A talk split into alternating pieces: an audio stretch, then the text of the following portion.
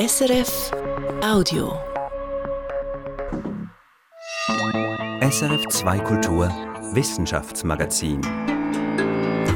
Die Krankheit, die aus der Steppe kam.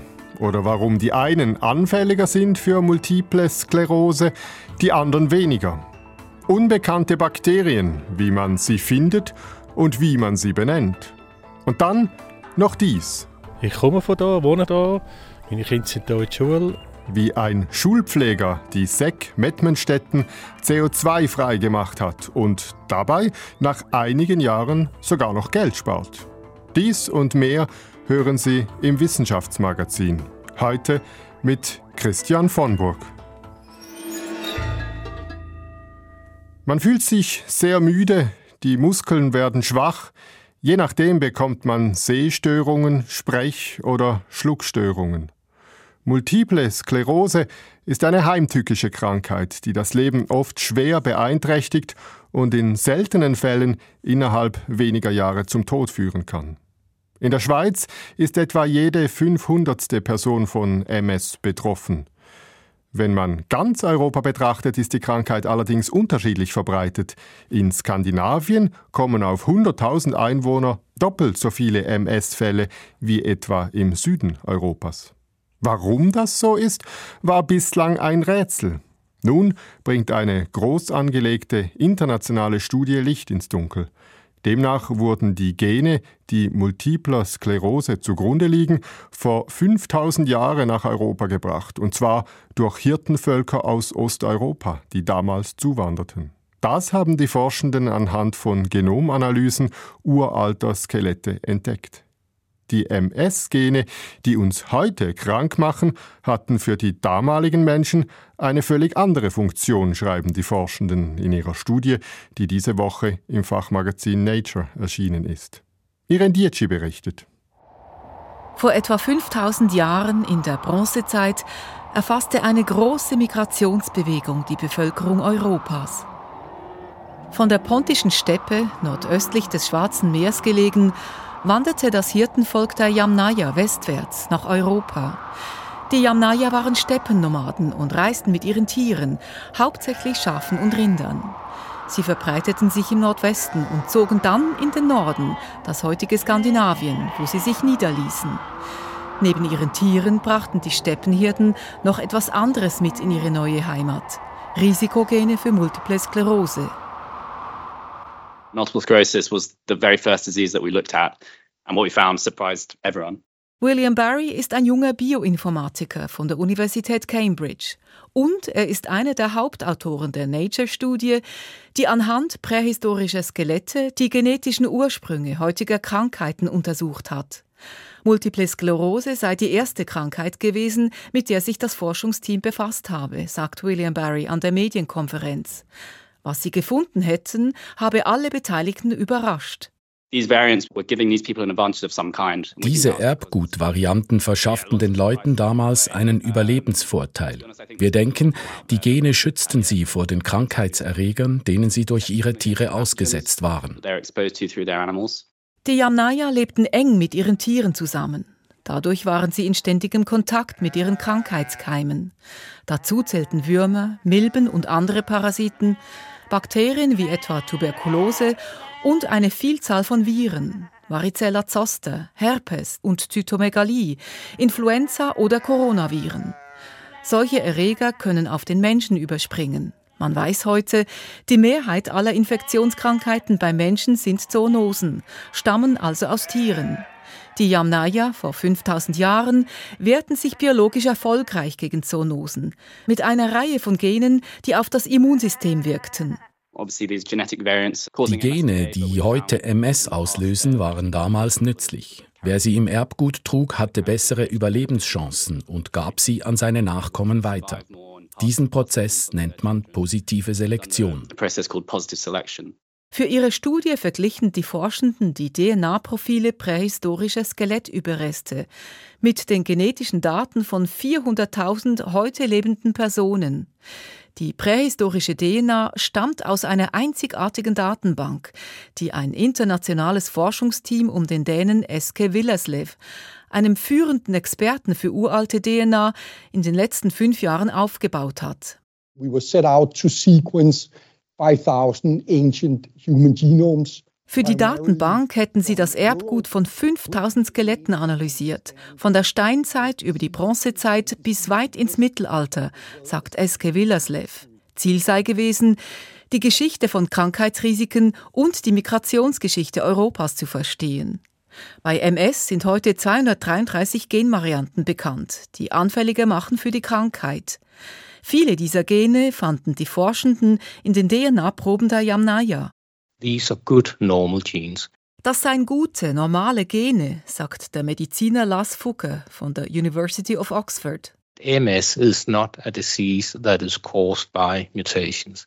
MS ist nicht durch Mutationen entstanden, sondern über einen natürlichen Selektionsprozess von Genen, die uns vor Pathogenen schützen. Das sei ein erster Schritt, um MS, Zitat, zu entmystifizieren, so las Fugger. Für Betroffene dürfte diese Aussage schwer zu schlucken sein, denn MS beeinträchtigt das Leben schwer, mit großer Müdigkeit, Muskelschwäche und anderen Symptomen. Eine gängige Behandlung ist die Immunsuppression. Bei MS zerstört das Immunsystem die Isolierschicht der Nervenfasern in Hirn und Rückenmark.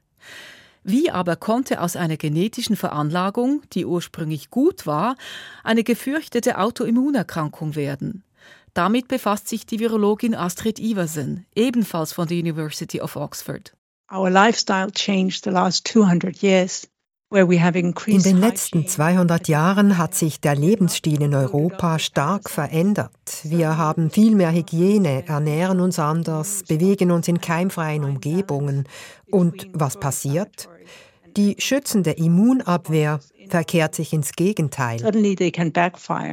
Anders gesagt, das zu wenig geforderte Immunsystem kann überreagieren und letztlich ein Autoimmungeschehen auslösen, wie eben MS. Die Forschenden wollen nun weitere Autoimmunkrankheiten ins Visier nehmen und anhand alter DNA-Proben überprüfen, ob ihre Thesen stimmen. Bei multipler Sklerose plädieren sie jetzt schon für eine neue Wahrnehmung. Noch einmal der Mediziner Lars Fugger. We need to find the sweet spot where there is a balance in the immune system instead of just trying to wipe it out. Wenn man MS anders behandeln wolle, dann müssten sie, die Mediziner, den Sweet Spot finden jene Stelle, wo das Immunsystem im Gleichgewicht sei, statt es einfach zu unterdrücken. Die Krankheit, die aus der Steppe kam. Irene Dietschi hat berichtet. Und jetzt ist Nicole Friedli bei mir mit den aktuellen Meldungen aus der Welt der Wissenschaft. Nicole, was bringst du uns mit? Zuerst geht es um Bäume, und zwar um Eichen. Letztes Jahr wurde hier in der Schweiz eine neue Kombination aus zwei Krankheiten, die Eichen befallen, entdeckt, wie die Eidgenössische Forschungsanstalt für Wald, Schnee und Landschaft, die WSL, diese Woche vermeldet hat. Mhm. Die eine Krankheit heißt akutes Eichensterben und man erkennt sie an absterbenden Baumkronen und am Schleimfluss, der zu dunklen Flecken am Stamm führt. Diese Krankheit hat man in der Schweiz bereits vor fünf Jahren entdeckt. Nun wurden aber zum ersten Mal Eichen identifiziert, die nicht nur von akutem Eichensterben, sondern gleichzeitig noch von einer Wurzel- und Stammkrankheit betroffen waren, die durch einen Eipilz ausgelöst wird. Und äh, was bedeutet das nun für unsere Eichen? Grundsätzlich sind beide Erkrankungen gefährlich für unsere Eichen. Beide können innerhalb weniger Jahre zum Tod der Bäume führen. Ob dieser Doppelbefall dazu führt, dass die Bäume schneller sterben, ist aber noch nicht klar, da das die ersten Fälle weltweit sind, wo beide Krankheiten gemeinsam entdeckt wurden. Besorgt ist die WSL insbesondere, weil dieser Eipilz, die zur Wurzel- und Stammkrankheit führt, in der Schweiz zum ersten Mal auf der Alpen-Nordseite aufgetaucht ist und womöglich hat das mit der Klimaerwärmung zu tun, denn der Pilz mag die Wärme. Und äh, was kann man denn nun gegen diese Krankheit tun, Nicole? Man versucht nun, die Verbreitung von diesem Eipilz einzudämmen. Fachleute empfehlen, Bäume mit Schleimfluss am Stamm oder anderen Symptomen wie kleinen Blättern beim Waldschutz Schweiz zu melden. So können die Bäume im Labor auf Krankheitserreger untersucht werden. Und wenn man den Eipilz findet, dann soll der betroffene Baum gefällt und samt Wurzelstock verbrannt werden. Wechseln wir von den Eichen in den Operationssaal. In deiner zweiten Meldung geht es um Narkosen, hast du mir gesagt. Ja, und zwar um Geschlechtsunterschiede bei Narkosen. Eine Forschungsgruppe der Rockefeller University in New York hat kürzlich gezeigt, dass Narkosemittel, die über die Atmung verabreicht werden, bei Frauen und Männern unterschiedlich stark wirken. In Studien mit Mäusen haben sie gezeigt, dass Männchen stärker auf die Narkose reagieren und das hat sich im Menschen dann bestätigt. Frauen wachen rascher aus der Narkose auf als Männer. Okay. Das überrascht mich jetzt, denn äh, ist es sonst nicht so, dass Frauen im Schnitt äh, wegen ihres geringeren Körpergewichts eher stärker auf Medikamente reagieren als Männer? Ja, das gibt es auch. Aber wie stark ein Medikament wirkt, ist von vielen Faktoren abhängig, nicht nur vom Körpergewicht. Und im Fall vom untersuchten Narkosemittel haben eben Tierstudien gezeigt, dass das männliche Sexualhormon Testosteron dazu führt, dass Männchen stärker auf Inhalationsnarkosemittel reagieren. Der exakte molekulare Mechanismus dahinter versteht man aber noch nicht. Und was bedeutet das Ganze jetzt für die Praxis? Also werden Frauen bei der Narkose künftig höhere Dosen erhalten? Nein, die Resultate der Studie dürften zumindest in Schweizer Spitälern kaum zu Änderungen führen. Anästhesieexperte Martin Brüesch vom Universitätsspital Zürich hat mir auf Anfrage geschrieben, dass der in der Studie verwendete Wirkstoff bei uns schon länger nicht mehr verwendet wird. Allgemein seien Inhalationsnarkosemittel umweltschädlich und werden hier deswegen immer mehr mit intravenösen Narkosemitteln ersetzt. In den USA sei das anders. Womöglich sind die Studienresultate also für US-amerikanische Ärztinnen und Ärzte relevanter. Dennoch unterstreicht die Studie, wie wichtig es ist, Medikamente mit Männern und Frauen zu testen, damit man entsprechende Dosierungsempfehlungen abgeben kann. Und entsprechend begrüße man solche Studien auch so, sagt Martin Brüsch. Und du bringst uns noch eine dritte Meldung mit, Nicole. Ja, Hast du dir schon einmal überlegt, was Leute in der Forensik machen, wenn ein Dieb an einem Tatort einen Zeigefingerabdruck hinterlässt und an einem anderen Tatort, sagen wir, einen Daumenabdruck? Nein, ich weiß nicht. Also ich meine, merkt man denn überhaupt, ob diese Abdrücke von ein und derselben Person sind? Bisher eben nicht. Grundsätzlich analysiert man in den Fingerabdrücken die Verzweigungen und Endpunkte der Rillen. Diese sind auch auf jedem Finger einmalig und das heißt, wenn derselbe Täter oder dieselbe Täterin an zwei Tatorten Abdrücke von verschiedenen Fingern hinterlassen hat, konnte man bisher nicht feststellen, dass das dieselbe Person okay. war. Diese Woche ist jetzt aber ein Paper herausgekommen, in dem Forschende von der Columbia University gezeigt haben, dass es eben doch möglich ist, zwei verschiedene Fingerabdrücke einer Person zuzuordnen. Und wie haben Sie das denn herausgefunden? Tatsächlich sind nicht die Forschenden selbst darauf gekommen, sondern eine von ihnen entwickelte künstliche Intelligenz. Diese hat gemerkt, dass man anhand der Winkel und Wölbungen in der Mitte von Fingerabdrücken die Abdrücke verschiedener Finger derselben Person zuordnen kann. Die Forschenden hoffen nun, dass ihre Methode in Zukunft der Forensik dabei helfen kann, Kriminalfälle zu lösen und auch bei Fingerabdrucksensoren könnte die neue Methode eine Rolle spielen. Zum Beispiel könnte man in Zukunft Handys mit allen Fingern entsperren, auch wenn ursprünglich nur ein Finger eingespeichert wurde. Für diese praktische Anwendung ist aber noch mehr Forschung nötig. Gewisse Bakterien können uns krank machen. Und diese Bakterien, die bei uns zum Beispiel Hautausschläge, Durchfall, Lungenentzündung oder Blutvergiftungen verursachen können, diese Bakterien lassen sich im Labor mit gängigen Methoden meist gut identifizieren, so dass man die Patientinnen und Patienten dann auch richtig behandeln kann. Doch manchmal tauchen auch neue Bakterien auf, die problematisch sein können – Daniel Goldenberger sucht deshalb im medizinischen Labor des Universitätsspitals Basel seit Jahrzehnten gezielt nach bisher unbekannten Bakterienarten in den Proben, die man Patientinnen und Patienten entnommen hat. Wie aufwendig seine Spurensuche ist, zeigt die Reportage von Felicitas Erzinger. Das ist jetzt unser Labor, das ist die Bakteriologie und Mykologie. Ähm, vielleicht gehen wir einfach mal durchs Labor. Als erstes führt mich Daniel Goldenberger zu einer großen Glasbox im hinteren Teil des Labors. Darin lassen sich Bakterien züchten, die keinen Sauerstoff vertragen, sogenannte Anaerobier. Die Petrischalen, in denen die Forschenden sie züchten, stapeln sich zu Dutzenden im Inneren der Box. Und auch der Tisch neben der Glasbox ist voller Petrischalen. Daniel Goldenberger nimmt eine und zeigt sie mir. Die sind oft rot gefärbt, weil es halt ähm, oft da Schafblut drin hat oder Humanblut. Und ähm, entsprechend dieses Blut hilft, dass diese klinischen Keime, also die Keime vom, vom Menschen, gut wachsen. Weil die haben auch natürlich Ansprüche, äh, die wollen auch etwas Feines essen. Am Anfang einer solchen Zucht steht eine Patientenprobe aus der Klinik. Das kann eine Biopsie einer Lunge sein oder Blut. Die Probe wird dann auf dem Nährmedium in der Petrischale verteilt und bei Körpertemperatur bebrütet. Das Ziel dabei, einzelne Bakterienkolonien zu erhalten.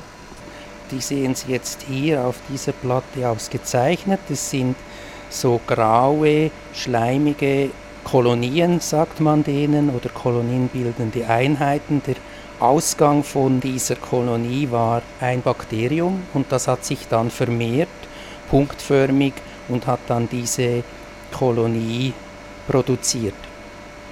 Anschließend versucht Goldenberger, die schleimigen Punkte zu identifizieren. Meistens wird so schnell klar, was da wächst. Immer mal wieder sind aber auch unbekannte Keime dabei. Genau diesen geht Goldenberger seit Jahrzehnten nach und in einer aktuellen Studie hat er nun die Bilanz der letzten knapp zehn Jahre veröffentlicht. 35 neue Bakterienarten.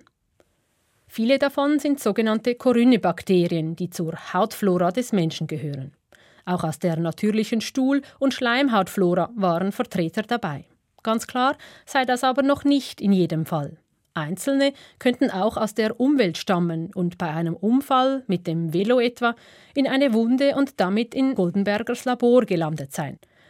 Der Mikrobiologe wollte aber nicht nur herausfinden, woher die Bakterien stammen, sondern auch, ob sie für den Menschen problematisch sein könnten.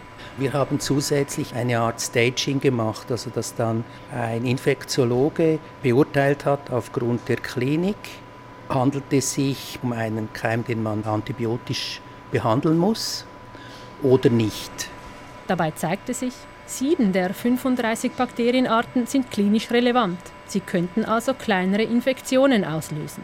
Genau darum sei es wichtig und spannend, diesen Keimen nachzugehen, auch wenn es nicht gleich um Leben und Tod gehe.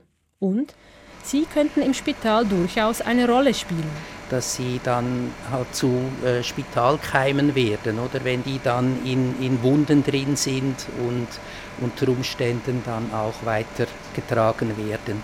Darum sucht Goldenberger auch weiter nach Unbekannten. Mehr als 20 davon lagen bereits im Gefrierschrank und warten auf eine Analyse. Als nächstes kümmert sich der Mikrobiologe aber zuerst um seine 35 neuen. Die brauchen nämlich noch Namen. Bei der Wahl seien sie eigentlich frei, nur lateinisch korrekt müsse es sein. Und? Wir möchten auch Namen finden, die eben wirklich äh, zu diesen Bakterien passen. Was er damit meint, erklärt Goldenberger an zwei früheren Beispielen. Eines heißt Gulosibacter hominis. Hominis darum, weil es vom Menschen stammt. Das andere, das heißt äh, Pseudoclavibacter triregionum. Triregionum haben wir gewählt, weil das nimmt Bezug halt auf Basel mit diesen äh, drei Regionen, also Deutschland, Schweiz, Frankreich. Konkrete Ideen für die neuen habe er noch nicht im Kopf. Wie wäre es mit Goldenbergeri, schlage ich vor. Der Mikrobiologe lacht. Er sei kein bekannter Taxonom mit über 1000 Publikationen und vielen Preisen, wie etwa Peter van Damme, zu dessen Ehren das Bakterium Vandamella animalimorsus benannt wurde. Äh, bei mir ist das jetzt nicht der Fall, aber äh, vielleicht, wenn ich mal gestorben bin, könnte es irgendwie mal ein Goldenbergeri geben. Kann sein. Posthumer Ruhm dank winziger Bakterien. Daniel Goldenberger war das in der Reportage von Felicitas Erzinger.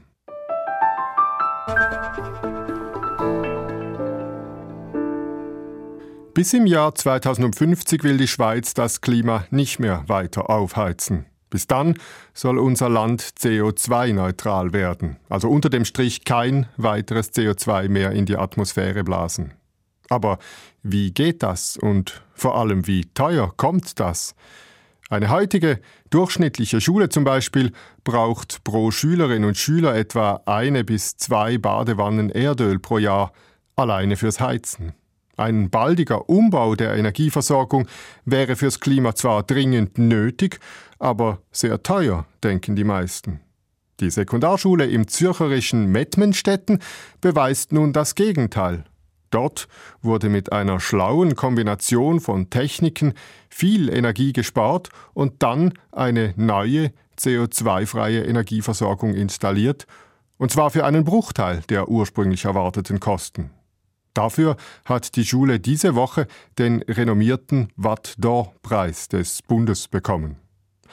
Ich war diese Woche in Mettmenstetten zu Besuch. Wir sind jetzt gerade in der Sekundarschule von Mettmenstetten und ähm, ich komme von da, wohne da. Meine Kinder sind hier in der Schule. Ich darf hier für die Schulpflege tätig sein und leite die Infrastruktur. Markus Ruggiero ist ein kühler Rechner, kein Idealist. Von Energietechnik hatte der kaufmännische Angestellte nicht viel Ahnung. Er ist durch sein Engagement in der Schulpflege ins Thema reingerutscht. Unterdessen aber weiß er ziemlich viel. Verschiedenste Varianten hat er durchgerechnet. Und das habe sich gelohnt. Weil wir einfach nicht nur zuerst aus dem Regal genommen haben, sondern halt vielleicht auch noch ein bisschen auf die Investitionen geschaut haben, für die Steuergelder geschaut haben. Auch Maßnahmen, die vielen fast obligatorisch scheinen, hat er verworfen. Die fünf Schulgebäude aus den 70er und 90er Jahren von außen zu isolieren etwa, inklusive neue Fenster, das hätte gut 5 Millionen Franken gekostet. Zu teuer, sagt der Finanzfachmann, während wir durch den Schulhausgang gehen. Hier treffen wir Hauswart Ivan Erne. Erne, freut mich. Hauswart Erne war auch beteiligt am Evaluationsprozess. Zuerst hätten sie die Energieflüsse gemessen und alte Anlagen ersetzt, um Energie zu sparen, sagt er und zeigt durchs Fenster aufs Dach gegenüber, wo eine neue Lüftungsanlage die Wärme aus der Turnhalle zurückgewinnt. Vorne hat man einfach 20 Grad geheizt und die Wärme ist über das Dach fort. Und wenn ich das zurück tue, ist das natürlich Hocheffizienz. Also da spart man sehr viel Energie ein. Oder? Auch alte Boiler wurden ersetzt. Mit solchen Maßnahmen ließ sich einiges sparen. Das war mal das Erste, was man gemacht hat, um zu schauen, wie weit kommen wir runter, was brauchen wir überhaupt, dass die Anlage, die man dann einstellt, nicht überdimensioniert ist. Da die Schule ein eigenes Hallenbad hat, braucht sie über das ganze Jahr hinweg recht viel Energie. Wir gehen rüber ins Nachbargebäude. Die feuchte Wärme schlägt uns ins Gesicht. Der Schwimmunterricht ist fertig und die Kinder dürfen noch ein wenig planschen. Weil die Gemeinde andernorts eine Holzschnitzelheizung installiert hat, hätten sie zuerst überlegt, sich anzuschließen, sagt Ruggiero. Anstelle von Öl hätten wir äh, ein CO2-neutrales Mittel wieder verbrannt und hätten Viehstaub generiert etc. und und und. Aber es hat nicht das gegeben, was wir mehr wollen. Denn sie wollten auch möglichst viel Energie selber erzeugen, einen hohen Selbstversorgungsgrad haben und nicht zu viel Geld ausgeben. Die Holzschnitzelheizung aber hätte 3,5 Millionen Franken gekostet. Auch die nächste ins Auge gefasste Lösung, das Bohren von Erdsonden zur Wärmenutzung, wäre teuer gewesen. Rogero und Erne empfingen viele verschiedene Energieberater. Die einen haben wir einfach wieder vorgeschickt. Denn die meisten hätten nur das empfohlen, was sie bereits kannten oder selber verkauften. Dabei sei in ihrem Fall die Kombination verschiedener Techniken am sinnvollsten gewesen. Soweit hätten die meisten Energieberater aber nicht gedacht. Und dann müsste eigentlich der eine mit dem anderen machen reden und äh, zulassen, äh, dass es eine Alternative gibt. Und dann müssen wir eigentlich alles Spektrum mit einbeziehen in so einer Beratung. Und sonst dürfte man sich nicht Energieberater nennen. Ruggero und Erne führen weiter, die Treppe hinab in den Keller. Hier steht das Herzstück der Anlage, eine Wärmekraftkopplungsanlage, eine hocheffiziente Anlage, die sowohl Wärme als auch Strom produziert. Gekoppelt ist die Anlage mit einer Photovoltaikanlage auf den Schulhausdächern und gekoppelt ist sie mit Wärmepumpen, die der Außenluft und den Lüftungen Wärme entziehen. Hybridbox nennt sich die intelligente Energiezentrale, die der Energiefachmann Roger Balmer mitentwickelt hat. Das gibt dann das warme Wasser, das man braucht für die Heizung, für die Radiatoren, für das Hallenbad und auch natürlich den Strom mit diesen 90 Kilowatt für unser Licht. Geheizt wird mit dem, was in Mettmenstetten, Knonau und Kappel am Albis das Klo runtergespült wird. Mit Biogas aus lokalem Klärschlamm. Vorher wurden pro Schülerin und Schüler jedes Jahr zwei Badewannen Erdöl verbrannt. Ab diesem Winter nun ist die Energieversorgung CO2-frei. Stolz schaut Hauswart Erne auf die Anlage. Kacke statt Erdöl. Funktioniert das? Nein, bis jetzt läuft es sehr gut, ja. Äh, ist klar, am Anfang haben wir äh, ein Einstellungsproblem gehabt, sage ich mal, dass wir äh, schnell mal zu hoch oben waren mit den Temperaturen, dass das Wasser vielleicht auf 32 Grad ist anstatt 30 Grad. Aber im Moment läuft es eigentlich sehr gut, sehr störungsfrei.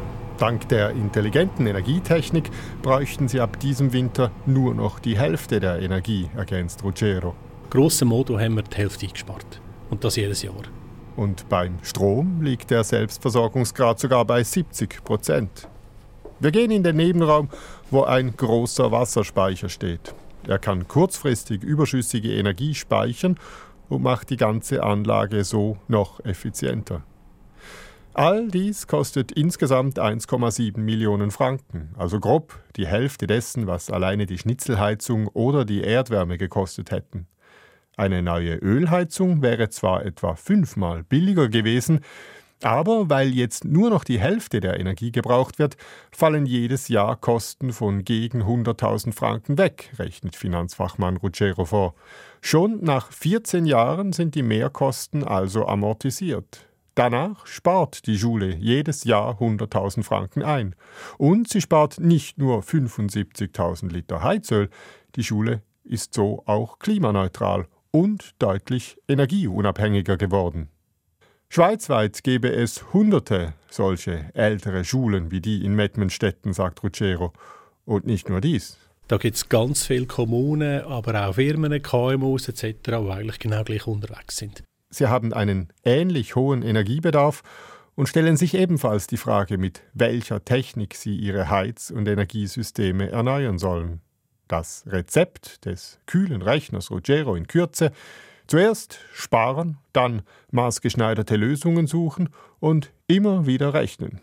So werde der ökologische Umbau auch eine Freude für die Gemeindekasse, sagt er. Der Finanzfachmann steigt die Treppe zum Hallenbad wieder hoch, dann dreht er sich um. Etwas sei ihm noch wichtig, sagt er. Am Schluss oder, ist es eigentlich nichts, was wir hier erfunden haben. Es ist nichts, was es nicht auf dem Markt gibt. Es ist nichts, was nicht erprobt ist. Ein Schulhallenbad, das jetzt ohne Öl geheizt wird. Markus Ruggiero von der Schulpflege Mettmenstetten hat uns herumgeführt. Und jetzt noch was ganz anderes. Wenn es von der Sonne bis zur Erde nur ein Schritt wäre, wie weit wäre es dann bis an die Grenze unseres Sonnensystems? Ich verrate nichts, nur so viel. Nehmen Sie genügend Proviant mit für diese Wanderung. In der neuesten Ausgabe unseres Podcasts Kopf voran machen wir eine Reise durch unser Sonnensystem. Wir begegnen dabei seltsamen Zwergplaneten, riesigen Schrottplätzen und einem geheimnisvollen Planeten, der bis heute unentdeckt ist. Kopf voran, ab sofort überall, wo es Podcasts gibt. Verantwortlich für diese Sendung war Irene Dietschi und am Mikrofon Tschüss, sagt Christian von Burg. Das war ein Podcast von SRF.